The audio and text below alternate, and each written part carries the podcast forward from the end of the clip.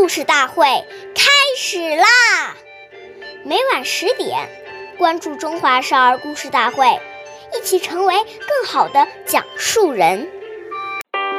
岁月易流逝，弘扬中华瑰宝，传承红色基因，为中华少儿故事大会讲述人完成。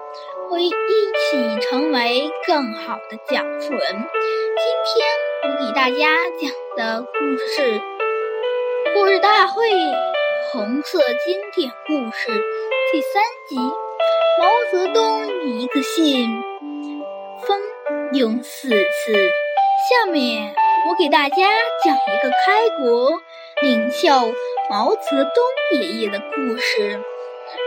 毛泽东爷爷在延安的时候，经常通宵达旦，废寝忘食的去工作。饭端来了，他顾不得吃，要反复热好几次。手指酸麻时，捏捏铁条舒展一下；思考问题时，便把煤油灯芯捏小。一支铅笔往往用到手捏不住时，还舍不得丢掉，把铅笔头装在子弹壳上继续用完。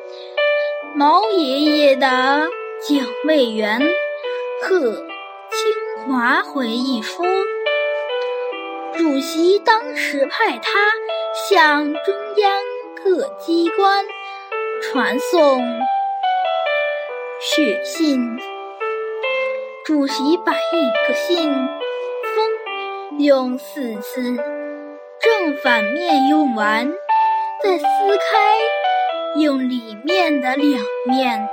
感谢大家收听，我们下期节目再见。